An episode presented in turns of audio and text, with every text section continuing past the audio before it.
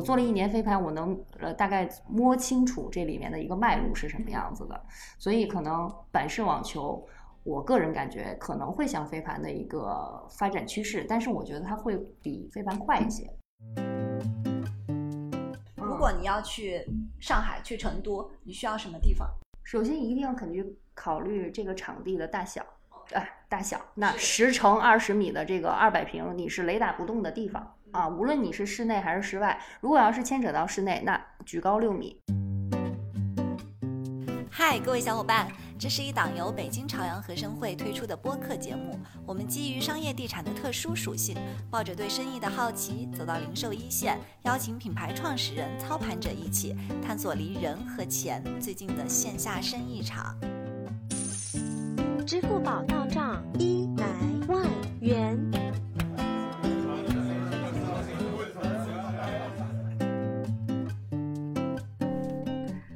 各位小伙伴，欢迎大家来到第十期的线下商业志。我是北京朝阳和生汇市场负责人新苗。那今天我们聊一个话题：小众运动和商业。大家可以发现啊，号称自己是体验型 shopping mall 的商场呢，都少不了配置攀岩馆、篮球场和滑板场。运动已经成为商场获客的一个重要抓手。那选择什么样的运动，如何运营？以及运动带来的客流是否能够持续等等话题呢？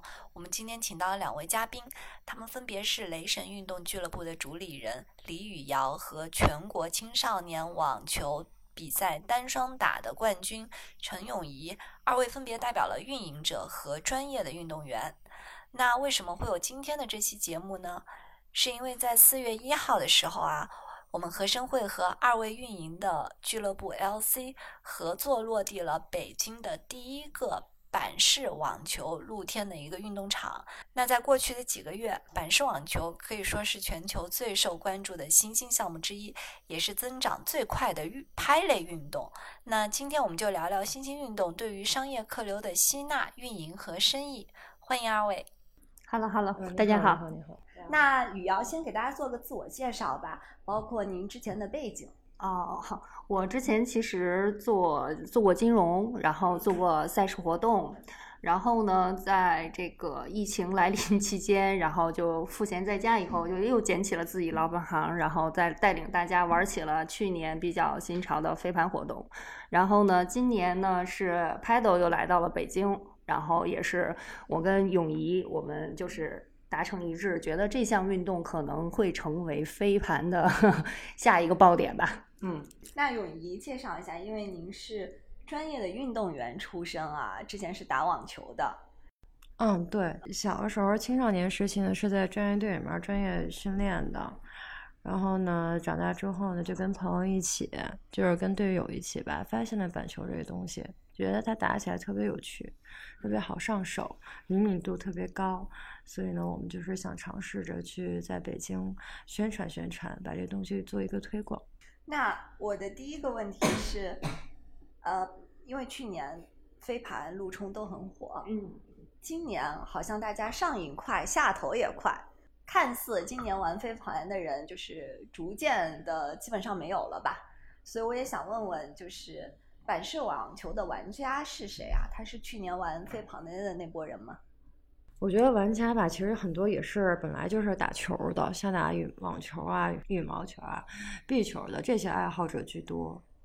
因为我们做推广呢，也是从这部分人里面做起来。尤其是这部分人呢，他上手特别的快，他打的起来呢会比较有趣、有意思。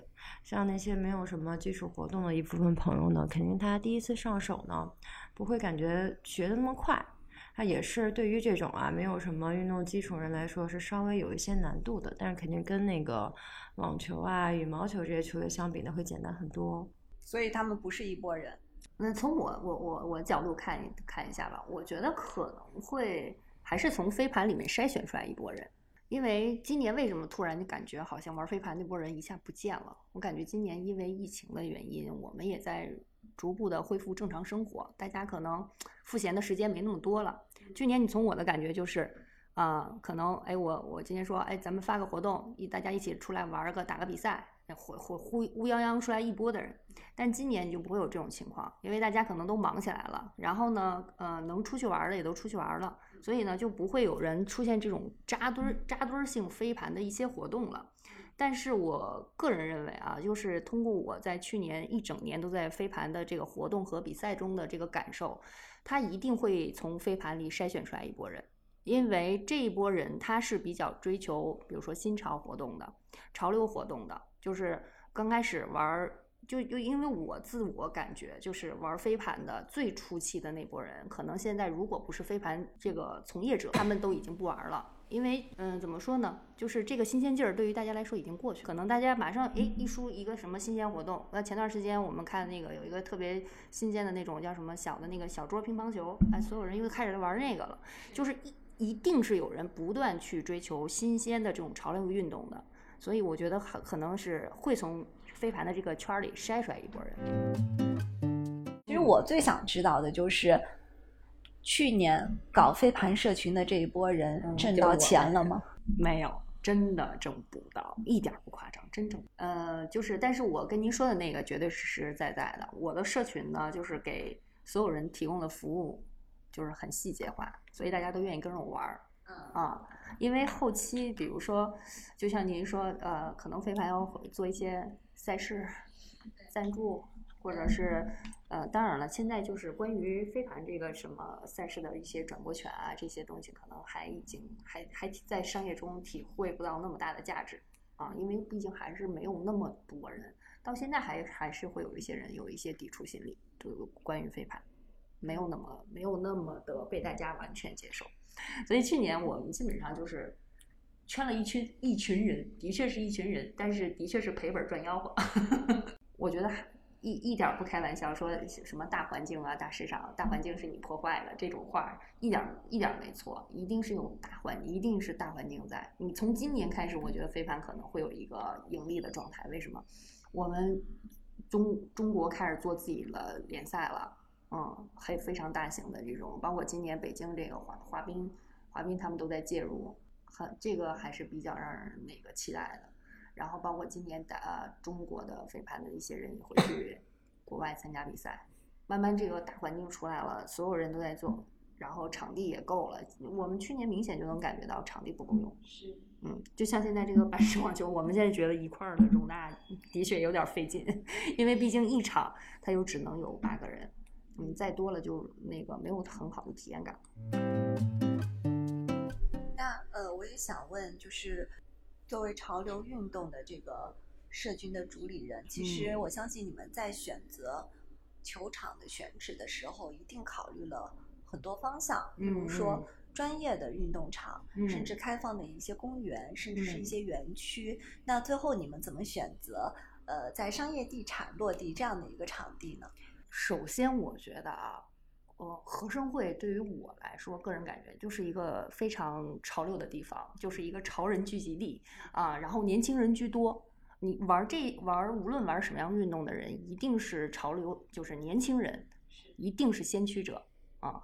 所以呢，就是呃，和合生汇的一个强强联合，就是我觉得会对这项运动，它会是一个加持。嗯，会是一商业属性的加持和一个潮流属性的加持。嗯，因为合生汇在就是在北京现在就是哪个区域吧，就是虽然北京很大，比如说咱们跨个区去个石景山区，大家都知道朝阳合生汇名头名声在外，的确是。嗯，而且这个商业的这个客流量也的确在。嗯，而且咱们这个周边的一个配套设施的一些大的这个社区，像一些这种很好的商业地产、金茂府，我觉得呃这里面可能会有一些我们的准客户。对，对，这个我特别认同的点是在于，现在很多自媒体也好，品牌也好，大家都在呃叫取悦年轻人，所有的东西都给年轻人玩。以他们喜欢的视觉方式去呈现，但我觉得合生汇之所以要把运动作为我们一个很重要的推广和纳入的方向和主题呢，是因为我觉得我们需要的不仅是年轻，而是活力。对，嗯嗯，商场的活力从哪儿来呢？其实两个方面，呃，第一个方面是你保持一种招商的迭代率，嗯嗯，让顾客每次来的时候会发现，哎，有百分之十、百分之二十的新店我没有逛过啊。我觉得这个是一方面，从商业手段的输出。嗯另外，我认为运动也是 保持一个商场这个生活方式活力的一个办法吧。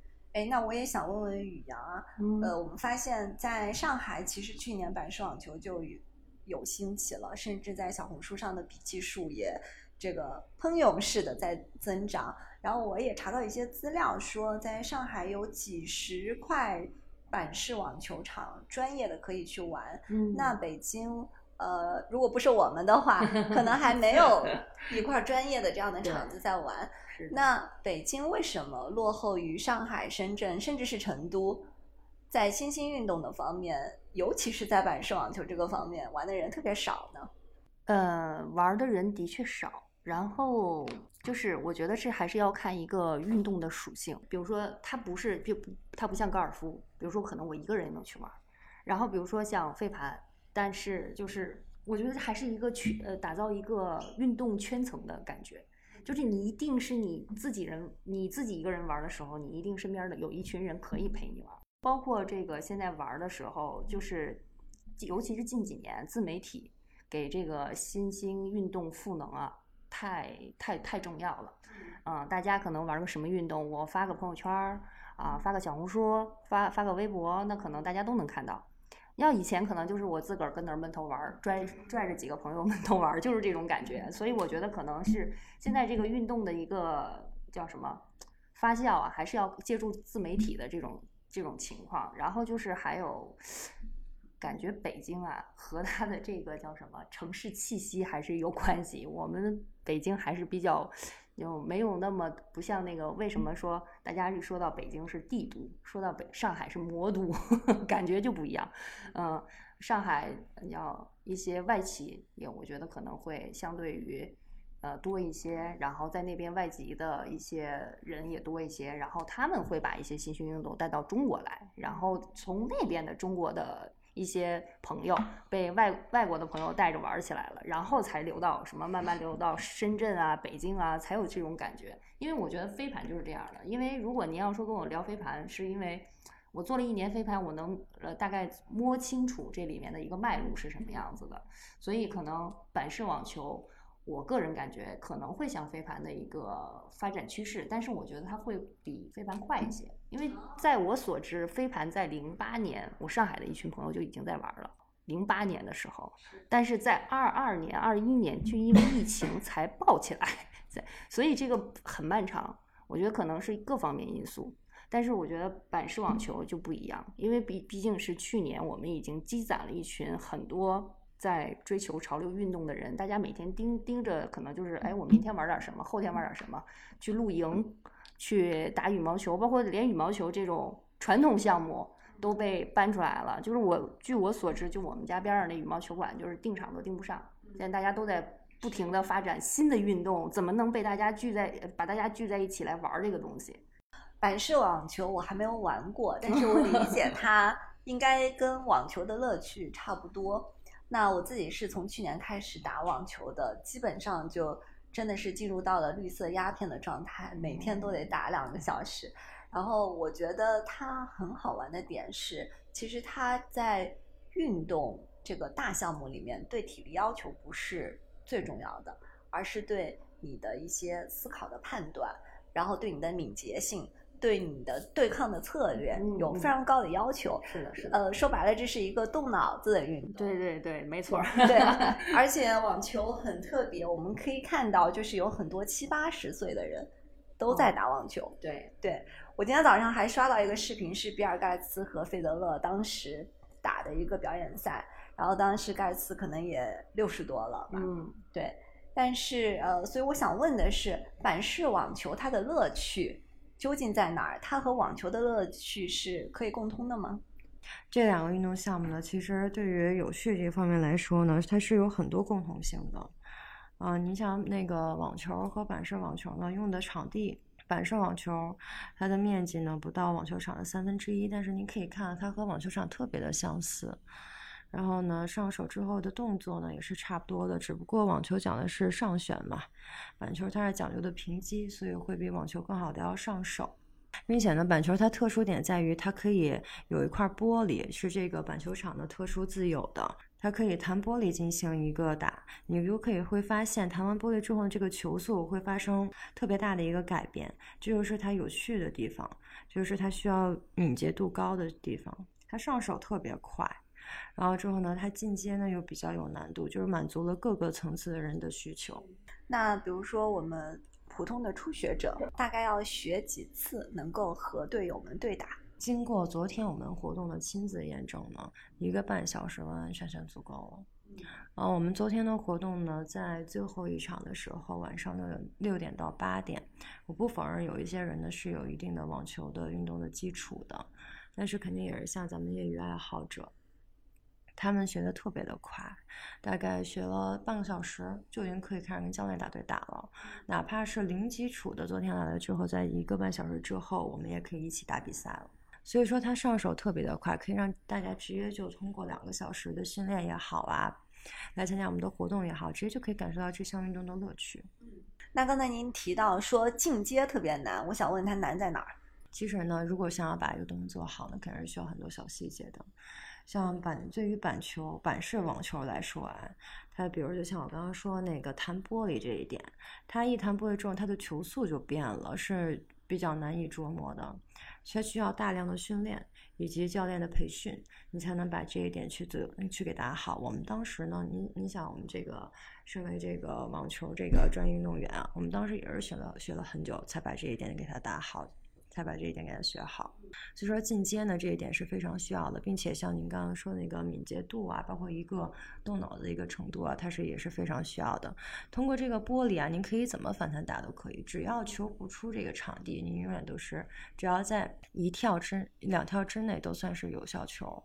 所以说只要这个球不出场地，你想怎么打就怎么打，它的那这个灵活性程度特别的高，会相当于其他球类来说呢，它不存在出界这一说。除非你把球打打到场外了，是吧？这四百平米足够你一个人去尽情的想怎么玩就能怎么玩，所以它特有趣，就有趣在就在这一点上。嗯，而且我发现它的年龄层还比较广，然后在国际上说四岁以上的儿童就可以参与 Paddle 网球的一个呃训练，甚至是它可以作为成年人的对抗，甚至是家庭的这种呃娱乐性，也是一个很好的一个运动。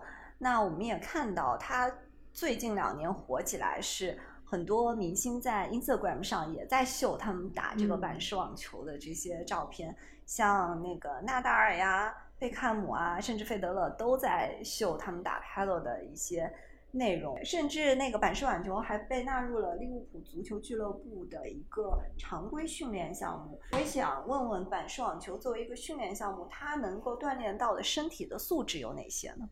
我觉得他锻炼到身体素质，一个就是就是脚下，因为我刚刚也说了，他这个一反弹之后，那个墙那个玻璃一反弹之后，它的球速就会进行改变，你的脚下就需要动的速度就比较快，特别灵活。嗯，对于你的下肢呢是一个训练，然后包括呢也对于这个脑子吧，也的确是训练。你的脑得动啊，你得有灵活性，才知道该怎么打怎么玩啊。那呃，我也想问问，像板式网球，刚才说到，其实。呃，它发酵很快，是因为自媒体和社群这两个主要的因素去推动了板式网球作为一个新潮运动。那在社群的运营上，它就显得非常的重要，在小红书上等等，通过 vlog 这种形式去发布之外，嗯，那专业的这样的运动俱乐部会如何去运营社群呢？我们主要的想法还是增加大家可以在一起互动的粘性吧，因为其实。在我运营社群的这些时间里啊，我发现其实我们的社群只是给大家提供了一个社交平台，我只是把它这些从线上的一些名字、头像，我把它提，我给它提供了一个场地或者是一个媒介，飞盘也好，乒乓球也好，板式网球也好，啊，让大家有一种就是可以更多互相交流的一种方式，嗯，所以近期我越来越觉得，就是运动也是一种语言。体育也是一种语言，这是一种社交语言，只不过是我觉得这会更健康。为什么？就是大家都在动起来，嗯，因为大家现在所谓的年轻人，社畜也好，九九六也好，零零七也好，每个人的身体都是一种亚健康的状态。嗯，做这种运动式的社群，会让大家，呃，尤其在人在运动的时候，肯定是多很快乐的，分泌多巴胺啊。然后呢，大家相互接触下来呢，也会没有那么多的戒备心理，不不像那种什么写就是面对面试的哎，或自我介绍啊，我们更多的是就是你可。通过运动你就融入进来了，所以我们我们的口号就是带大家玩好，玩的开心，玩的安全，玩的就是来到我们的俱乐部里面，就是大家玩又能认识一些新朋友，嗯，因为其实年轻人现在的社交渠道非常窄，嗯，所以我们觉得会给大家做一个这样的社群，就是为了让大家在一起快乐的运动，然后去多认识一些新的朋友，嗯。然后就是带着大家玩的开心，这是我们的宗旨吧，应该算是。那嗯，对比起一些成熟的运动啊，俱乐部在一个运动赛事里面的商业的行为，甚至说简单说它怎么赚钱是很明确的嗯。那像咱们这种新兴的运动，俱乐部在运动环节里面发挥的作用，您觉得是什么？以及它未来的盈利模式是什么呢？我觉得我们无论在做什么，都是为大家做服务。嗯，无论是在各行各业，就是把服务做好了，我觉得一定会有一群你的呃忠实、比较忠实的跟随者也好，或者粉丝也好。我觉得可能，嗯，因为在我做社群的这段时间里，我发现把大家服务好了，你一定会，也说的不好听点儿，可能最后我可能周期拉的时间长一点，但是可能它一定会有一个变现的通道。对我说的会比较直接一点，对，可能大家有点什么，接下来会有一些我小很小众的，我可能就有一些朋友，我们就想做一个活动，可能我就来到找到你，因为我也不想去费心，你可能做这个比较专业，我帮我我这个活动我就交给你来做，嗯，就是还是主打服务吧。我们做做社群，一个是专业，无论你是做哪个项体育运动，你一定要专业，像我们的教练就。都是一些专业队退下来的运动员，嗯，所以在这个专业这一块儿，我们也非常看重。然后其次做社群，那肯定就是要服务，你一定要给大家所有的事情都想好。你像我们的服务就是体现在什么方面？大家来我们的这儿活动，小到一个创口贴啊，大到一个一定要给大家注意运动保险这块儿，我们一定要给大家上，这都是我们的服务的一些内容。嗯，可能会让大家会比较就感觉比较好，有归属感。对。那举个例子啊，嗯，其实呃，商场对于运动这一块的纳入，呃，我认为是进入了三个阶段。嗯。第一个阶段其实是呃搞钱的阶段。嗯。就是我们把空置的商铺租给像一些呃。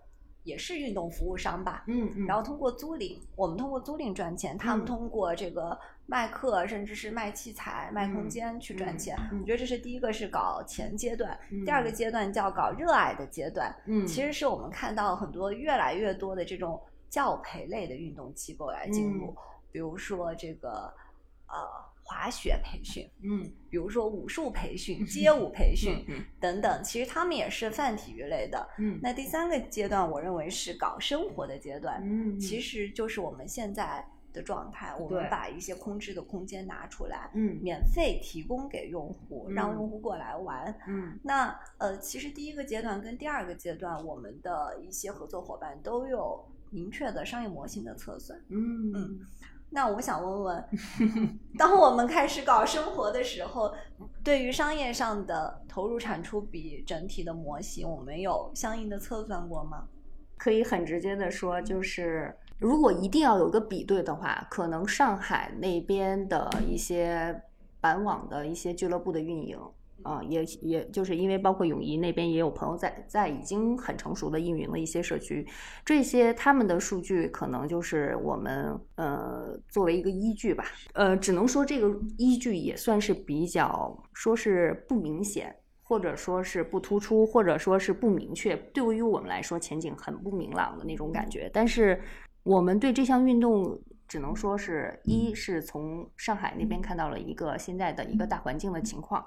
我们感觉应该是没有问题，啊，只能说是一个类似于玄学的概 概念了，对它有一种盲目的憧憬吧，因为的确是没有做过详细的测算，嗯，只能是以上海的数据为依托。是这样，这个东西啊，您没办法做测算，是因为上海跟北京它本来就是两个不同的城市。那您刚才也说，它上海本来是外国人会比较居多嘛，因为这项运动毕竟是从西班牙传过来的，传到了世界各地。那肯定说上海它整个接受程度会比较高，因为它的人群就在那儿摆着呢。那你想，相对于北京来说呢，可能是大家知道这项运动人会比较少，但是没关系，我们愿意做这个。呃，先先驱者有点夸张了，就说那个那个那个领头羊吧，吃螃蟹第一个吃螃蟹的人，对，说更直白点，就是第一个吃螃蟹的人。我们愿意去向大家介绍这项运动，我们想要给大家更好的一个健康娱乐的生活，这个是我们做这件事情的宗旨。我们并没有想着说这能给我们带来多大的商业价值，这个是目前我们的打算。可能跟领导说的这个。三个阶段，我们只是刚好反着来。对对对对对。我为什么会问这个问题呢？是因为我认为，就是商业是一个效率很高的东西。为什么呢？因为一个商业的成功与否，它是否能够赚钱，它能存活多久，嗯，其实现金流给出了答案。哎，的确是，这一定是你有有有到这个金钱的支持，它一定会有一个良性的循环。但是呢，就是商业本身，我们也会去看周期啊，就是无论是运动也好，做这个食品也好，嗯，做零售也好，都会有一个回报的周期。这回报周期呢，跟我们自己的成本、客单价。包括我们的供应链等等都有关系。那呃，我觉得体育是一个在商业上让大家感知不明确的东西，因为可能我们对于体育的付费就是呃游泳卡，可能办一次下来 健身卡对 健身卡办一次下来是多少钱？但是我们对于整个产业的这种玩法其实是不明确的。我觉得比较明确的可能是那种，比如说什么像您说的利物浦那种大俱乐部的一些老板啊，对他们有专业的团队来测算每一个俱乐部、每支球队，甚至每个球员每一年的产出。是，所以小众运动其实跟设计师品牌之于时装产业是一样的，嗯，就是整个时装产业里面有 LVMH、有爱马仕这样的大的，有优衣库这样的集团，给年轻设计师了一个样板，说。我怎么做生意？我可以去参考他们。对对，但年轻设计师可能也有一条他们自己要走的路。是的，我们这条路可能得我们自个儿趟。那可以跟我们讲讲板式网球在中国的一个，呃，或者说是具体一点问。做一个板式网球场的投入吗？在网上也有一些国外的一些成本，就告诉你说，嗯，如何打造一个板式网球场，你需要准备的东西，钱是多少，人是多少，具体要做什么事儿。我当时查了一下，都有一个非常清晰的 list 和工作模块教你怎么做。嗯，但是我认为这个事儿可能放到国内不一样啊啊，真的不一样。你这具体的每呃各个城市、各个区域，就包括一个城市的一个区，它都不一样。包括而且就是。就像您说的，所谓的，呃，各个社群的主理人，他想呈现的不一样。那要是按照我们永我们跟永怡的想法，我们就是想找一个一千平米的室内，大家风吹不着，雨晒不着，我们可以在里面呃附附上一些什么咖啡吧、酒吧。具体测算下来，那肯定有多少位都可能打不住的这种。所以就是这个情况，这个具体的数字真的是没法给到。我觉得就像您说国外那种，国外很成熟。我觉得它每一块地区或者每个区域，包括每一个人，他可以就放到什么样的岗位上，他可能是一个什么样的价值或者价格，它都是。你像我们现在都是。既当教练，又当前台，又当 一个人好几个角色，这就是很难很难具体的具化。如果说您一说问一块场地多少钱，哎，没准这个厂家可以给出一个答案，比如说十二十万或者是三十万，他可以给到。你需要什么样的设备？比如说你想加棚、想加灯，这些都可以给到。但是如果说你想做一个给大家完整的这个就这块区域，哎，我能很。直接上来，或者你来个人就能把这个事儿做了，就能运营了，大概是多少钱？每个人都有自己不一样的憧憬吧，我觉得。就是说说我们这一块儿吧，因为呃，其实我们在二月底三月初的时候有做板式网球场的一个想法，然后我们在一个月之内就落地出来了嗯，四、嗯月一号，也就是昨天正式跟大家见面的。对对对，我觉得这个速度和效率都非常快。然后昨天落地了第一天之后，发完了朋友圈，马哦上就有其他商业项目的人哦来找我。哦要你们的联系方式了，对，所以呢，呃，我觉得很好，就是嗯。如果嗯。全全中国的很好的商业地产地标性的商场哦。都在提供给大家这样的运动项目的话，这样的嗯。运动一定会被推广的，很快因为商场它本身的聚客效果和展示效效果就放在这儿，所以我觉得我们可以作为一个样板，也分享给其他城市的嗯。商业地产的运营者，甚至板嗯。式网球的运营者，嗯。来告诉他们如何去打造一块儿。你首先要准备什么东西，你嗯怎么一一个月很快的就落地出来的，同嗯。时活动怎么办？摄影师怎么请？这个部分我想请那个呃雨瑶来跟我分享一下。哎呦喂，您要说这个事儿，那真的是怎么说呢？像泳怡他们，就是本身就是网球的叫什么从业人员，对，本身他们就在这个圈子里，然后把板式网球带到这个圈子，相当于其实相就是从网球圈开始渗往下渗透的。所以这个事儿就相当于，除了有块地儿、有块呃场地，然后我们要有，就是你一定是有有经验的这个社群组组织活动的这种经营者或者是运营人，你来做这个事情。如果你要去上海、去成都，你需要什么地方？去上海、去成都需要什么样的地方？首先一定要肯定考虑这个场地的大小，哎，大小。那十乘二十米的这个二百平，你是雷打不动的地方啊。无论你是室内还是室外，如果要是牵扯到室内，那举高六米，为什么？这个六米的一个举高，你一定是不能有限制的，因为我们要有一个灯，这个灯一定会根据这个体验者，你不能太低了，太低了大家可能晃眼睛啊，或者视线不好。首先，在场地的这个大小，二百平，举架六米。我说的是单独的一块儿啊，单独的一块儿场地。那如果你一定要做一个配套设施，全部才那就四百平，对吧？四百平，由休息，然后再加上一块儿板式网球的场地啊，然后高度是六米，这是场地的。然后紧接着就是一个一块场地了。那每个场地的叫什么？配套还不一样，因为现在中国其实做板式网球的厂家很多啊，很多，但是人家都是做出口的。你别看起源于哪儿，什么西班牙这那儿的，但是场地都是咱从咱中中国倒腾出去的。给我们讲讲这个场地。其实您刚才说的场地，指的就是地面和四周的墙的围网，对吧？对对对对对，嗯，就是其实硬件设施到位了以后，软件那人员。这些我觉得对于一个接下来要去运营，就尤其像您说商业地产，那我们商场想自己做这个事情，我觉得这这都不是一个非常难的事儿，因为毕毕竟咱们的基数在这儿呢，咱们的客群在这儿呢，你组组织大家玩儿这些事儿应该都是比较简单的，嗯，然后就教练，其实最重要的还有教练，为什么？教练是和客户产生直接连接的，嗯，我这个教的好了，我下次再还想再来玩儿。我体验感不好了，我可能就不来了。这个非常直接。我想问问雨瑶，打了吗？打了，我是真的纯纯的新手，然后学了三十分钟，然后跟我朋友对打，对打可以，但但就比如说这个什么节奏啊、回合呀，看你自我的要求。嗯，对，因为以前我也是运动员出身，所以我可能胜负欲会比较强。如果我要是打不过我的朋友，我一定会揪着教练，你快快给我看看我哪儿还不行。对，我觉得还是看自己对自己的要求，还有就是朋友们一起玩的那个乐趣。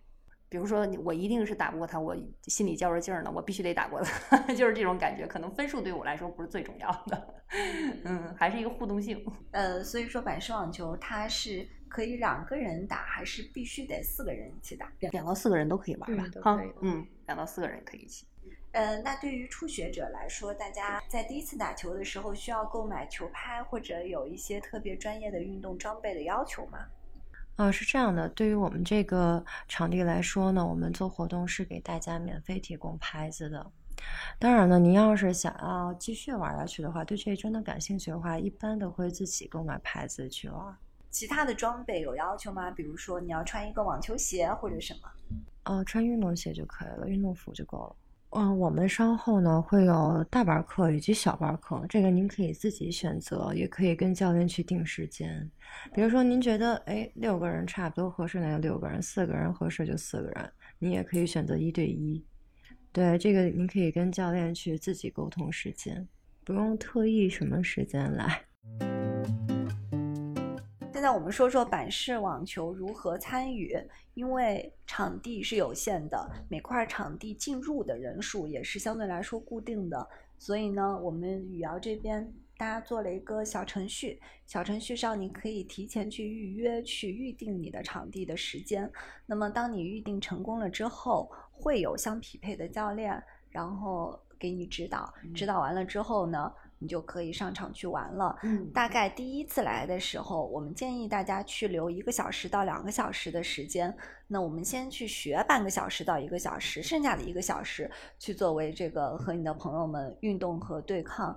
那未来呢，可能我们还会把这个运营去精细化，比如说新手场、进阶场、高手场等等。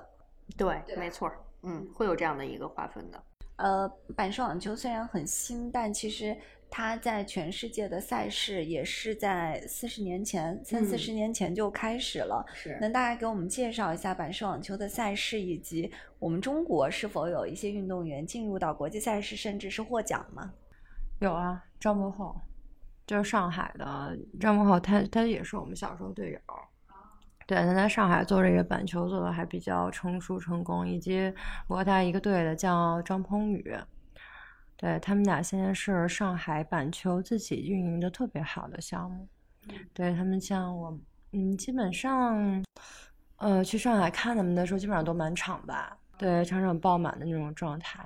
所以说现在呢，我们也是想要把北京这块儿先做起来，尝试努力一下。一片场地的确对我们来说 现在不太够用。您别看这个，昨天第一天试营业啊，已经有很多客户向我反映，因为我也是相当于是我们的客服嘛。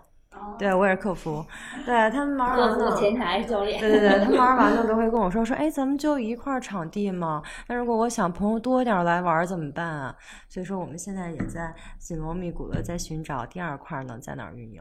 第二就是我们也是希望呃拉长场地的运营时间，嗯，像四月五月天气好了之后，我们甚至可以去运营到十二点，因为我们。商场在五月十九号开始也会进行到我们的一个标志性的节点，叫做深夜食堂。在每周五、周六的晚上，我们的餐饮商户都会营业到十二点。那这个时候，大家吃完东西，其实可以出来打一场球。或者打好球进去喝一杯，对 我觉得整个体验是很完整的。是的，是的。我们场地呢，以及后续要安装集装箱，全部都是二十四小时对外营业。所以说，您什么时候想来，直接联系我们就可以了，直接联系客服就可以了。嗯，二十四小时就是凌晨打球的时候也是可以的。对，您想那个早上两三那个那个后半夜两三点打都行。对我们这个做就是一个主打就是一个服务。好，那我们今天的节目录的就差不多了。呃，其实一项新的运动，从认识、兴趣，呃，流行，是需要很多背后的专业的俱乐部来推动的。甚至作为商业地产，我认为我们作为一个大众化的场地空间的运营者，也应该参与进来。那新兴的运动对大家来说，呃，它的意义更丰富。它是爱好，是社交，也是我们新的生活方式。尤其是在我们今天这个脑力和体力完全被割裂的时候，呃，下班来打一场球，其实是很好的一个选择和放松。那么，呃，跟各位小伙伴们再次预告，我们的板式网球场地已经于四月一号。在和生汇北侧的广场落地了。我们的板式网球的运营时间是二十四小时的。那如果您想参与的话，怎么参与？您可以直接联系客服的微信，或者小红书搜索 “LC 板式网球俱乐部”。咱们今天的节目就差不多聊到这儿。参与板式网球的方式方法，我们会详细的放到 show notes 里。也欢迎大家在春天一起活动筋骨，来和生汇玩。拜拜。我们的听友群开通啦，微信搜索 cyhsh 八八八，也就是朝阳和声会的首字母拼音加数字八八八，添加小助手，小助手将会拉您入群，我们将在听友群里发布最新活动。